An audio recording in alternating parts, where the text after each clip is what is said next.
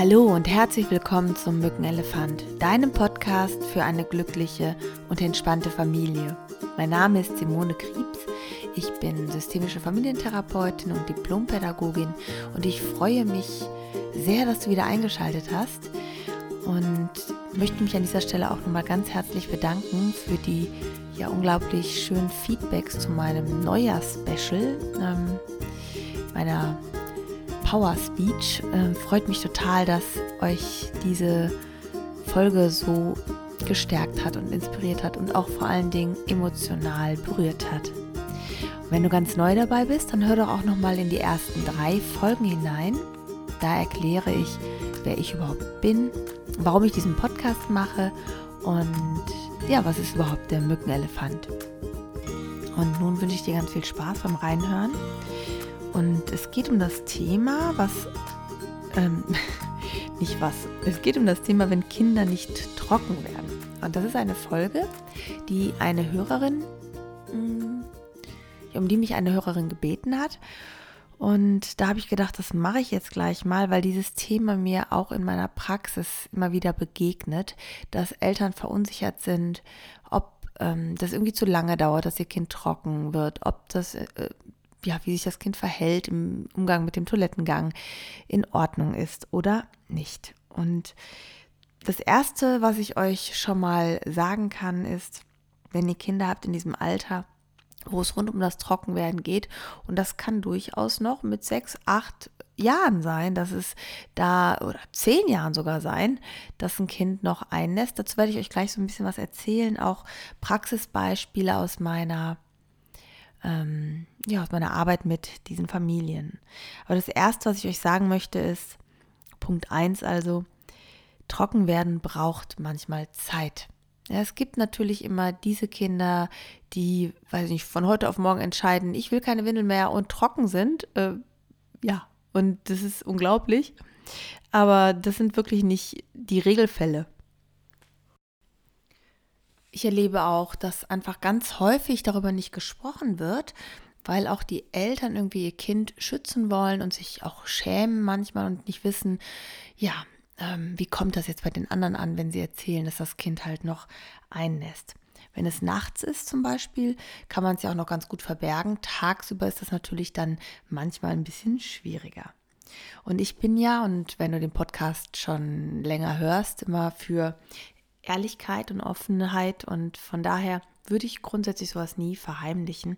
Ich würde natürlich jetzt nicht ähm, ja, rumrennen und das jedem erzählen, ob er es hören will oder nicht, wenn mein Kind das nicht so möchte oder wenn ich merke, mein Kind schämt sich.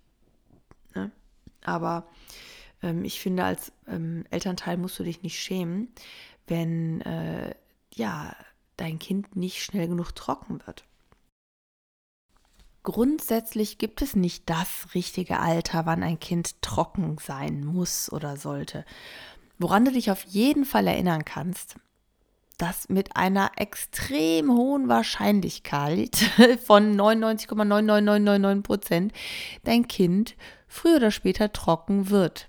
Ja, also da musst du gar nichts für tun. Mit 20 äh, wird er das schon machen oder sie. Ich weiß aber noch, als mein Kind klein war, also mein Sohn, mein, mein Sohn war mein erst, äh, erstes Kind. Und ähm, ich weiß noch, als ich den, ja, da war auch so drei, dreieinhalb, wenn ich den aus dem Kindergarten abgeholt hat, ja, oder war das drei? Na, es ist alles schon so lange her. Aber ich meine, es war drei. Als ich ihn aus dem Kindergarten abgeholt habe, war es ganz oft, dass ich dann gesagt habe, musst du jetzt nochmal Pipi?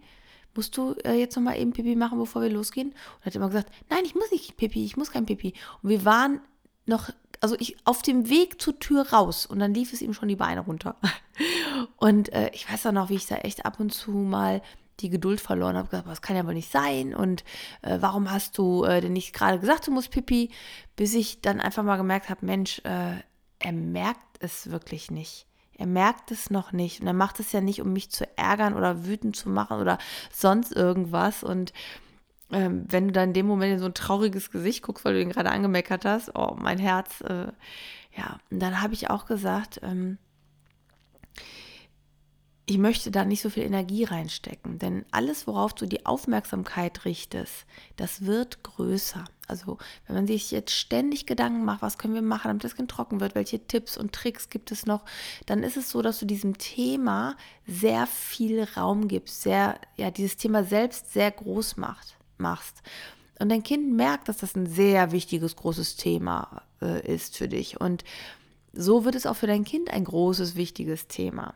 Das heißt, dein Kind merkt, dass dir das irgendwie wichtig ist, dass du dich vielleicht sorgst, dass du nicht sicher bist, wie du jetzt vorgehen sollst. Und da dein Kind dir gefallen will, da dein Kind alles richtig machen möchte, weil dein Kind will, dass du es mit leuchtenden Augen anschaust, setzt dein Kind sich vermutlich vielleicht auch selber einfach unter Druck dann. Innerlich.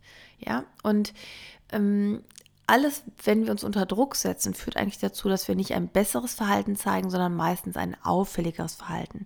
Das ist bei erwachsenen Menschen oder älteren Menschen nicht anders als bei jüngeren Menschen. Und deswegen würde ich dir sagen, ah, merkt ihr, es gibt nicht die Zeit zum Trockenwerden. Dein Kind wird trocken werden. Das ist ziemlich sicher, so sicher wie das Amen in der Kirche, wie man so schön sagt. Außer es ist natürlich eine organische Sache, aber in der Regel, bei mir in der Praxis war noch nie, noch nie eine Familie, wo es wirklich eine organische Ursache gab bisher. Und äh, worauf du deine Aufmerksamkeit richtest, das wird größer und das bleibt dir erhalten. Das ist ganz, ganz wichtig. Und ähm, ich habe mir dann angewöhnt, einfach immer Ersatzwäsche mitzunehmen. Was natürlich, wenn das so drei, vier Mal hintereinander passiert, äh, so wenn du unterwegs bist, auch echt stressig ist eine ganze Weile. Aber interessanterweise war es wirklich relativ schnell, nachdem ich mich darum einfach nicht mehr gekümmert habe, sondern das einfach so gelassen habe, wie es ist, einfach umgezogen und gut ist. Ähm, interessanterweise wurde es besser. Interessanterweise wurde es weniger, dass er sich eingenässt hat. Ne? Und ähm, das fand ich eine total spannende Beobachtung. Und ähm, ich verstehe total, wenn dich das nervt und wenn du da gerade keinen Bock drauf hast und ähm, ja, du sagst, boah, nee, dann zieh mal halt die Windewille an. Ähm, es lohnt sich aber deinem Kind zu vertrauen und ähm, die Waschmaschine wäscht es ja auch letztlich äh, irgendwie von alleine. Bei mir kam auch alles in den Trockner. Sorry, war nicht umweltfreundlich, aber das war einfach sehr praktisch und praktikabel für mich. Ähm, ja, ähm, äh, Trockenwerden hat auch immer was so mit Hirnreife zu tun. Also die Reifung der Nervensysteme. So die Verbindung zwischen Signal, ich muss pipi, die Blase ist voll und äh, äh, der inneren Hirnreife dazu, das äußern zu können und wahrzunehmen. Das heißt manchmal, und da hatte ich ja auch einen schönen Podcast mit der Maike aufgenommen, Kinderphysiotherapie Maike, die auch gesagt hat, ähm, einfach in dem Moment, wenn bestimmte Entwicklungssprünge sind, kann es sein, dass gerade was anderes dran ist, dass ein Kind gerade was anderes ganz, ganz toll kann, irgendwas ganz anderes gerade lernt und gar nicht mehr die Kapazität gerade da ist fürs ähm, Trockenwerden. Ja, also auch da bleib entspannt. Ähm, was natürlich immer auch mal sein kann, ist, dass es so Phasen gibt, wo dein Kind trocken ist oder trockener war und auf einmal kommt das Einnässen wieder zurück. Das ist manchmal auch ein Hinweis darauf, dass dein Kind sich gerade nicht so wohl fühlt, dass es irgendwas zu verarbeiten hat, dass es vielleicht sogar irgendwas bedrückt. Ja, es kann aber auch sein, dass es einfach so erschöpft ist. Ich hatte das mal bei meinem Sohn, als er vier Jahre alt war, ist der völlig erschöpft auf der Küchenbank eingeschlafen. Ja, und ähm, mit vier und äh, hatte vergessen, vorher zur Toilette zu gehen und dann lief halt auch nochmal alles durch, ja. Also glaub mir, du bist damit nicht allein, ja. Auch wenn du manchmal das Gefühl hast, du bist damit allein, wenn dein Kind jetzt schon vier, fünf ist oder sechs ist und noch nicht zur Toilette geht, alleine. Ich hatte mal einen Fall äh, im Coaching, wo halt auch immer wieder Bücher gelesen worden sind, wo alles Mögliche gemacht und getan wurde, damit das Kind auf die Toilette geht. Und äh, das Kind war mittlerweile in der Schule und verweigerte den Toilettengang, also hatte immer noch eine Windel.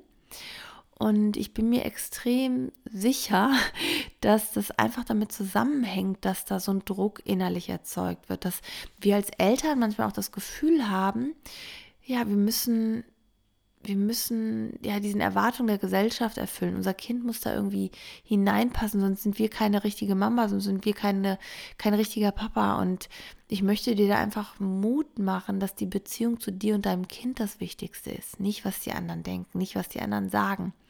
Dein Kind braucht genau in diesen Phasen dich, dein Verständnis und dein Vertrauen und deine Sicherheit. Je gelassener, je ruhiger, je sicherer du bist in diesem Kontext, in diesem Zusammenhang, umso entspannter wird dein Kind sein, wenn es passiert.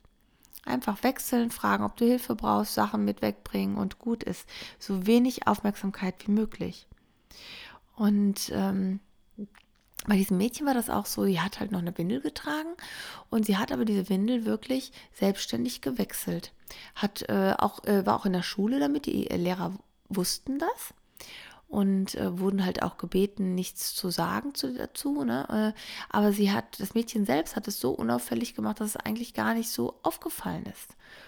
Und ähm, ich weiß im Moment nicht, wie es Stand der Dinge ist. Also falls du die Folge hörst, sag mir mal Bescheid, wie Stand der Dinge ist. Ähm, Würde mich total freuen, einfach von euch zu hören. Aber ich glaube wirklich, es ist äh, extrem entscheidend, wie wir selber damit umgehen ob wir dem Thema sehr viel Raum geben, ob wir dem Thema sehr viel ähm, Gewicht geben. Und dann frag dich mal, was deine Sorge ist. Wahrscheinlich das Schlimmste, was du dir vorstellen kannst, ist, dass dein Kind niemals ohne Windel sein kann, dass es niemals trocken wird. Und dann frag dich bitte selbst mal, wie realistisch ist das? Wie realistisch ist das, dass dein Kind mit 25 das noch genauso macht? Und ich glaube, du merkst schon selber, dass es sehr, sehr, sehr, sehr, sehr unrealistisch ist.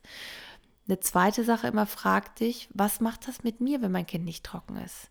Welche, ja, welche Schuldgefühle kommen da vielleicht auch hoch oder welche mh, hm, Verantwortungsgefühle, dass du denkst, du musst da irgendwie mehr sein, als du schon bist? Und auch da kann ich dich beruhigen. Du bist eine gute Mama, wenn du deinem Kind zuhörst, wenn du dein Kind in den Arm nimmst, wenn du für dein Kind da bist, wenn du sagst deinem Kind, was du willst und was du nicht willst.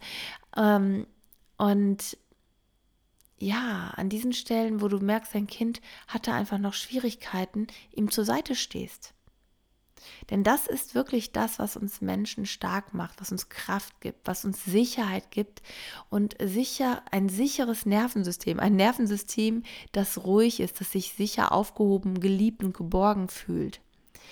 Das hat auch das Potenzial, sich weiterzuentwickeln. Ja, wenn du Stress hast, ist dein Gehirn nur im Überlebensmodus. Und ähm, in dem Moment, wenn du weißt, alles ist gut und woher soll ein Kind wissen, dass alles gut ist? Es merkt es an der Reaktion, an dem Verhalten der Eltern. Wenn wir als Eltern total nervös werden und unruhig werden und denken, oh, wir haben irgendwas falsch gemacht oder wir haben nicht genug gemacht oder wir haben zu viel gemacht, egal in welche Richtung, dann überträgt sich das natürlich auf dein Kind. Ich bin mir ziemlich sicher, dass das, was ich sage, nicht immer auf beliebte Ohren trifft. Ich kennen ja auch die ganzen Methoden mit Klingelhose, ja, oder also, ähm, dass nachts die Hose klingelt, äh, also Quatsch, wenn, wenn Wasser in die Windel geht, dass es klingelt, dass das Kind ein Gefühl dafür bekommt, wenn das jetzt zum Beispiel nachts ist und so. Ich kenne aber auch total viele Fälle, wo das einfach nichts gebracht hat. Im Gegenteil, wo alles das nur verschlimmbessert hat. Ich, also es gibt immer mal wieder Phasen, wo dein Kind das vielleicht besser schon kann, wo das gut, äh, das gut hinbekommt. Auch dieser Phase gibt nicht einer besonderen Bedeutung. Sag nicht, oh toll, toll, toll, oh ja, jetzt hast du es gemacht. Damit merkt dein Kind auch nur, oh, das ist wichtig, dass ich das kann. Und in dem Moment, wo es das mal wieder nicht hinbekommt, ähm, ja, erlebt es ja sowas wie so einen Rückschlag. Und ich, vielleicht kennst du das aus deinem eigenen Leben auch, dass wenn du dir was vornimmst und du bist auf einem guten Weg, ich meine, Neujahrsvorsätze sind jetzt auch gerade wieder dran gewesen. Und ähm, ja, in dem Moment, wo du diesen Rückschlag selber erlebst, fühlst du dich ja schon schlecht und als gescheitert. Und deswegen ist es total wichtig, eigentlich so wenig Aufmerksamkeit wie möglich da reinzugeben. Und ähm, bleib du auch selbst gelassen, wenn es Rückschläge gibt. Ja, das war meine Impulse, das waren Oh, ich weiß nicht, ob du es hörst, aber meine Nase ist ziemlich zu, meine Stimme ist weg. Ich hatte gestern, äh, by the way, ein großes Event äh, für äh, Lehrer und äh, zum Thema Persönlichkeitsentwicklung. Etwas, was wir demnächst öffnen wollen, nicht nur für Lehrer, sondern was wir für Eltern, Lehrer und alle anderen Menschen, die Lust haben, sich selbst mit ihrer Persönlichkeit mehr zu beschäftigen, anbieten möchten. Und da ist meine Stimme ein bisschen angeschlagen, meine Nase ist ein bisschen angeschlagen. Aber ich habe gesehen, dass gestern diese Mail reinkam mit dieser Bitte und ich wollte total gerne einfach dazu noch einen Podcast aufnehmen. Deswegen bitte entschuldige, wenn ich da ab und zu ein bisschen haspele. Ja, ich hoffe, äh, die paar Tipps, die ich dir da gegeben habe, ähm, unterstützen dich, helfen dir, gelassener mit diesem Thema umzugehen. Ähm, und konntest einiges mitnehmen. Und wenn du magst, empfehle diese Podcast-Folge auch sehr, sehr gerne an andere Muttis, die gerade mit diesem Thema zu kämpfen haben innerlich und sich nicht sicher sind, ob sie gut genug sind, so wie sie sind, und ob ihr Kind so äh, gut genug ist und alles in Ordnung ist. Also ja, teilt es einfach. Und wenn sie dir gefallen hat, hinterlass auch gerne eine 5-Sterne-Bewertung bei iTunes. Und Jetzt wünsche ich dir eine ganz wundervolle Woche, einen wundervollen Tag, schöne Momente mit deiner Familie und auch Zeit für dich selbst. Gönn sie dir, nimm sie dir. Das ist total wichtig für deine Familie, dass es dir gut geht. Und denke mal daran, du bist genau richtig, so wie du bist für dein Kind. Und auch dein Kind ist genau richtig, so wie es ist. Fühl dich von ganzem Herzen umarmt. Tschüss. Deine Simone.